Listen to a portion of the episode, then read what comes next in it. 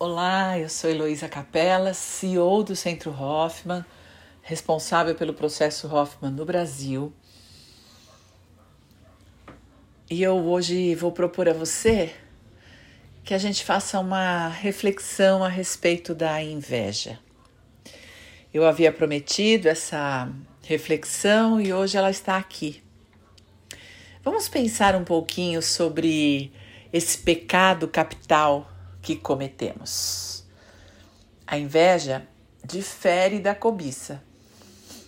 A cobiça é querer o que o outro tem e nós não temos. A inveja é não querer que o outro tenha aquilo que nós não temos. A inveja é desejar ao outro a sua infelicidade. Eu vejo que ele está mais feliz do que eu, que ele é mais, qualquer mais, mais competente, mais rico, mais satisfeito, mais bonito, hum, mais qualquer coisa. E então, porque eu me sinto inferior, eu desejo que ele perca aquilo, que ele deixe de ser mais, para que eu possa me sentir mais confortável.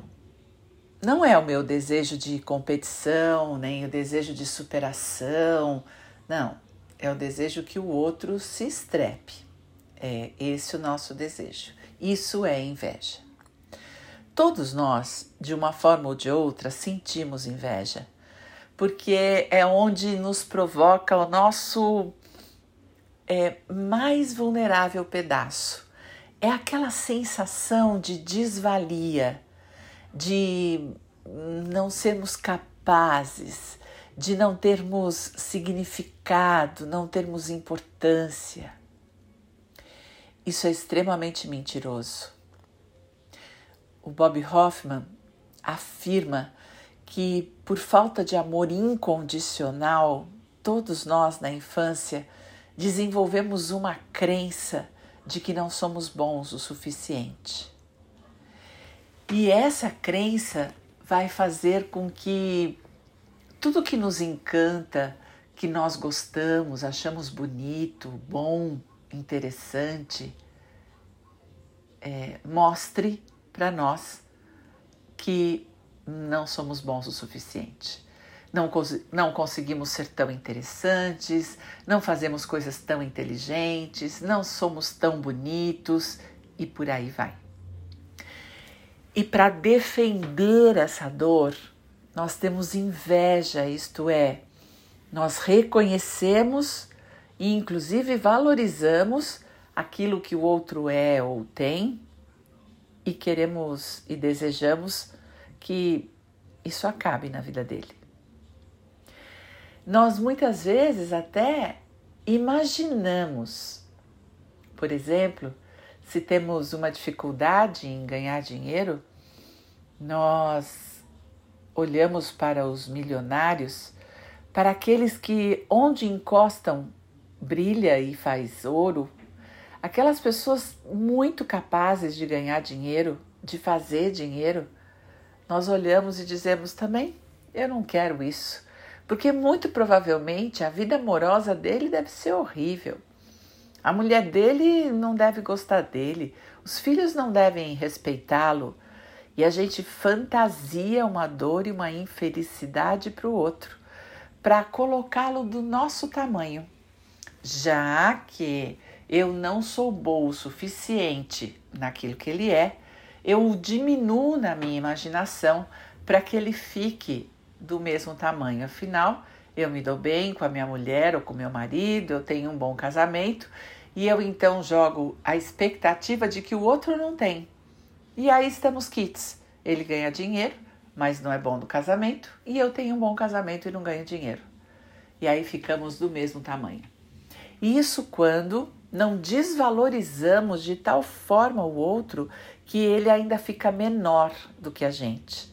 Mas tudo isso sem comprovação, apenas na nossa imaginação, o nosso desejo de termos significado e termos suficiência, porque acreditamos que não somos bons o suficiente. E alguns de nós acredita que somos maus. E porque somos maus, nós não merecemos aquilo que aquela pessoa tem. E essa é uma dor muito profunda, porque ela é primal, ela é muito pequenininha. Essa crença de não sermos bons o suficiente, do não merecimento, ela está instalada em nós até três anos de idade. E depois disso, tudo se repete e reforça. Nós chegamos na vida adulta com essa crença muito instalada. Muitas vezes usamos o nosso esforço, a nossa valentia, dedicação, prática, competência para sermos bons em alguma coisa e falhamos em todas as outras. Mas mostramos a nossa capa de potência para o mundo naquilo que somos bons e muitas vezes porque nós mesmos nos julgamos e nos criticamos e sabemos que é só naquela área que somos bons, mas é aquela área que vendemos, nós atraímos a inveja do outro. É tão grande a nossa competência, nós mostramos de tal forma o nosso valor que o outro se sente inferior e sente inveja. Muitas pessoas acham que isso é bom, eu sou muito melhor, por isso que as pessoas me invejam. E eu quero dizer para você que, da mesma forma que invejam você, com uma sensação de inferioridade, você também está escondendo uma vergonha de si mesmo e está fazendo um esforço e gastando uma energia e usando a sua juventude para provar para as pessoas que você não é ou que você é. Tudo isso fica acontecendo no nosso inconsciente de uma maneira compulsiva e automática. É por isso que eu vim hoje aqui para que a gente pudesse conversar sobre isso, para que você olhasse não a sua maldade, mas olhasse a sua dor, a sensação de não ser bom, de não bastar, de não ter suficiência, significado e importância. Nós deixamos de invejar os outros quando nos sentimos do mesmo tamanho que as pessoas nem mais, nem menos, nem muito, nem pouco. Apenas nós, com todo o nosso bem e com todo o nosso mal. Nos damos direito à nossa humanidade, respeitamos a nossa humanidade porque reconhecemos que ela importa. E se importamos para nós e para o nosso entorno, nós temos o tamanho devido aquele suficiente. Bob Hoffman falava muito da suficiência e que todos nós não precisamos ser extraordinários nem é, inferiores, porque tanto a inferioridade como a superioridade é uma mentira. É por falta de amor que nos sentimos assim. No entanto, quando nos sentimos suficientes, é porque fazemos parte de uma humanidade que erra e acerta, que ama e que odeia, e que agride, que pede perdão e que ressente e perdoa. Essa nossa humanidade é a suficiente. Se nós pudermos reconhecê-la, nós vamos poder escolher com que lado da humanidade nós podemos viver. Nós viveremos sim com o nosso negativo, ele de vez em quando vai aparecer, mas nós nos perdoaremos por isso e vamos alimentar o positivo. É isso que eu quero propor para você hoje, que a gente alimente o positivo, dando lugar para aquele lugarzinho escondido de você que tem vergonha de ser quem você é. Então, ache um lugar aí confortável, onde você pode se sentar em cima dos isquios, encostar suas costas, respirar, alongar isso, põe os braços para cima e alonga. Se tiver espaço, estica as pernas Abre os braços em cruz. Muito bom. E agora relaxa. Mantenha suas costas eretas, no entanto, relaxadas. Sim, relaxa seu ombro. Coloque seu pescoço entre os ombros, sua cabeça sobre o seu pescoço e imagine. Lembrando que o relaxamento, ele é uma decisão. Então, respirando, respirando, gostoso. Respira devagar.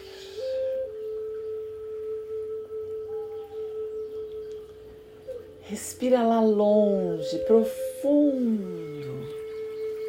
Deixa o ar entrar e solta. Solta comprido. Isso. Imagina que você faz uma respiração completa. Então faça agora. Inspire pelo nariz Leve lá embaixo, ultrapasse seu diafragma, encontre o ponto, três dedos abaixo do seu umbigo e permita que o ar volte e você solta o ar pela boca. E você então completa a sua respiração, deixando o ar entrar bem comprido. Vai lá. Encha sua barriga. Isso. E solta o ar.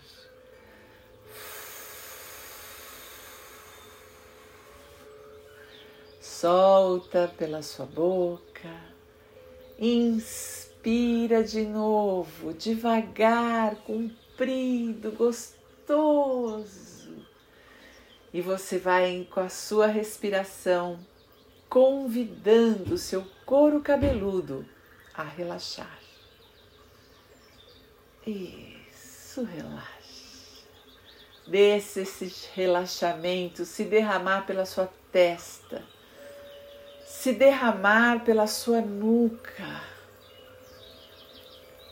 Ótimo. Desce pela sua coluna vertebral como se cada ossinho fosse se juntando um ao outro, derretendo, relaxando e trazendo consigo a, os músculos das costas. Esses músculos que sustentam a coluna vão também relaxando, derretendo sobre os seus quadris.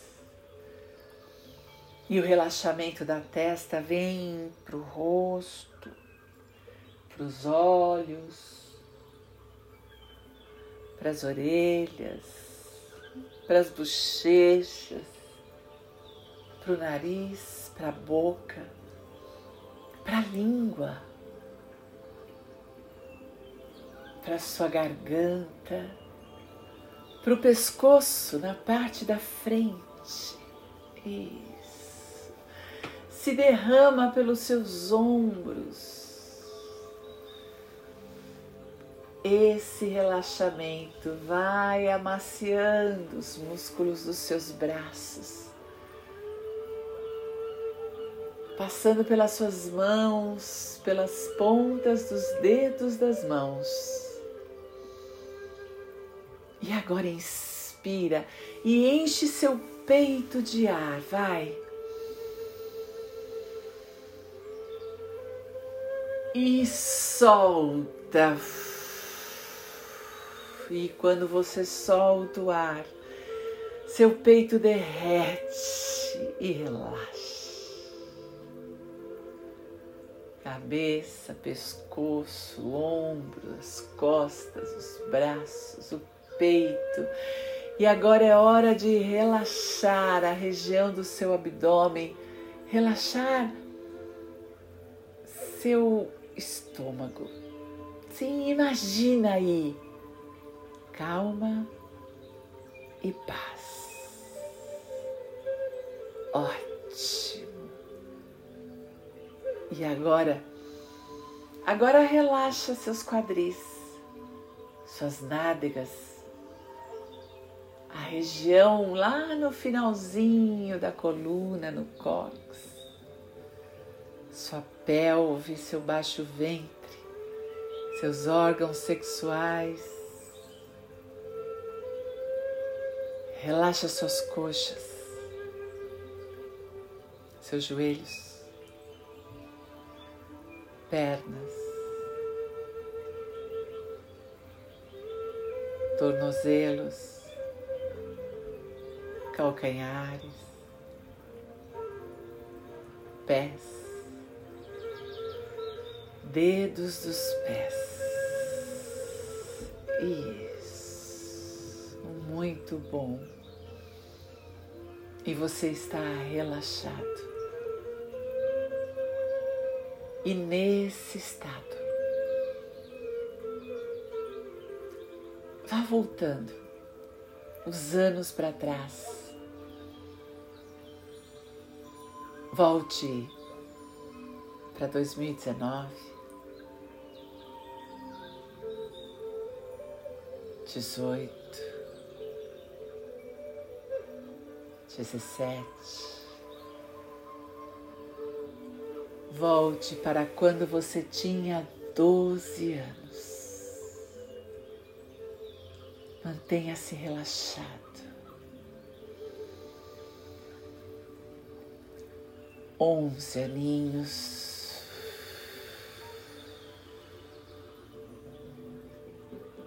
Dez. E você vai diminuindo nove,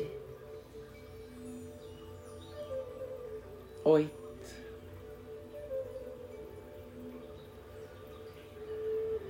e agora com sete anos terminando os sete mais importantes anos da sua vida. Respira. Seis aninhos. Cinco.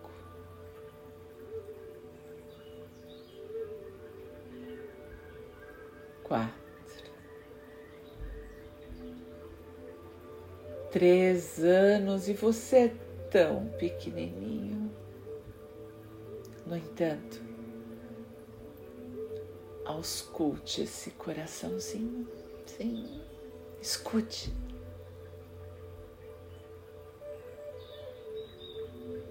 Ele já acredita que não é o bastante, que não é bom o suficiente.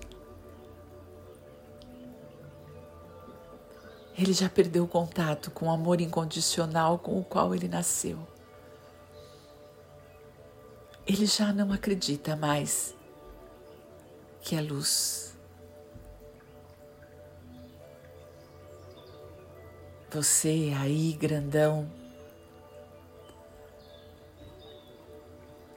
desce. Desce para ficar com essa criança. Sim. Respire. Respire e olhe para os olhinhos dela.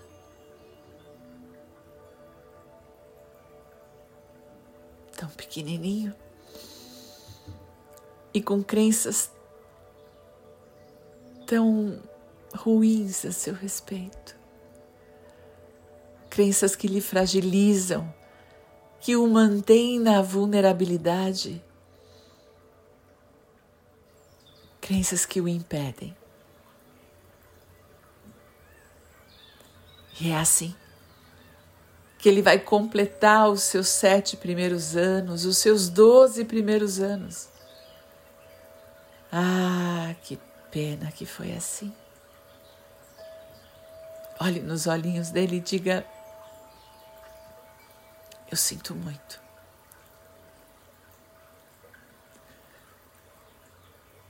Ele olha para você com uma esperança.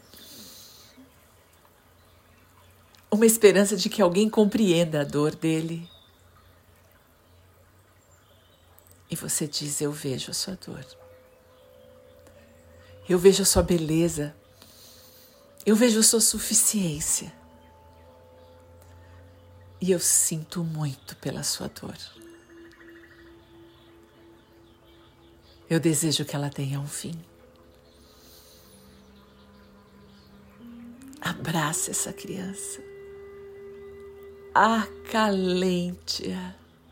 Isso, isso. Deixa no seu coração. Ela é tão pequena. Repita no ouvidinho dela: Você vale a pena. Você é suficiente. E você importa.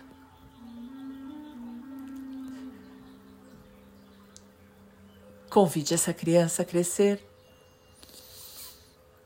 Sim, e peça. Peça para que ela vá trazendo informações positivas da infância dela.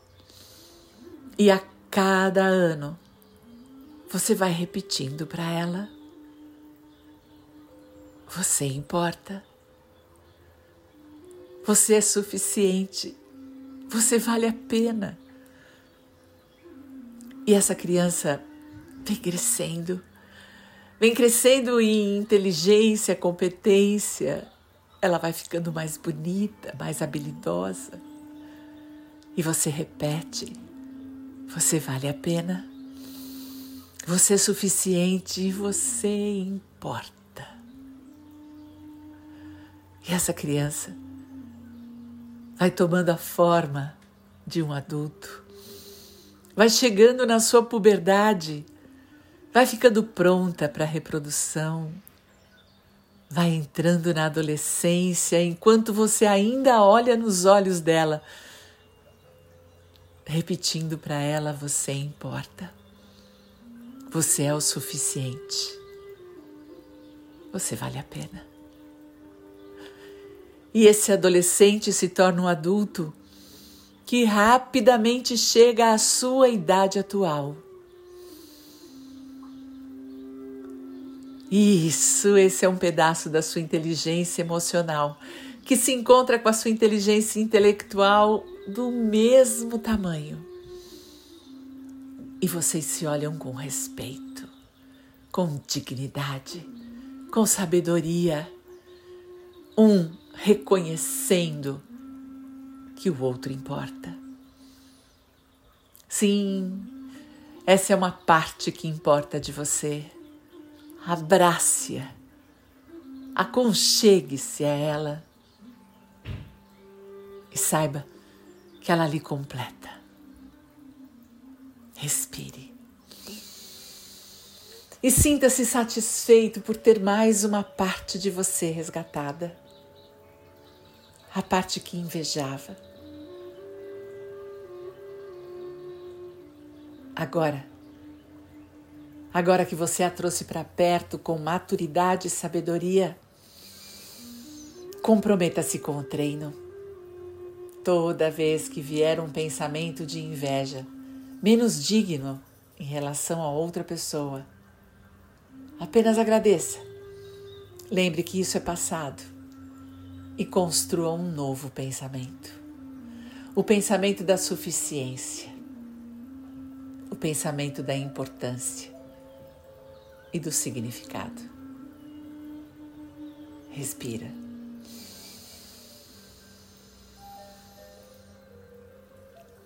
Solte o ar.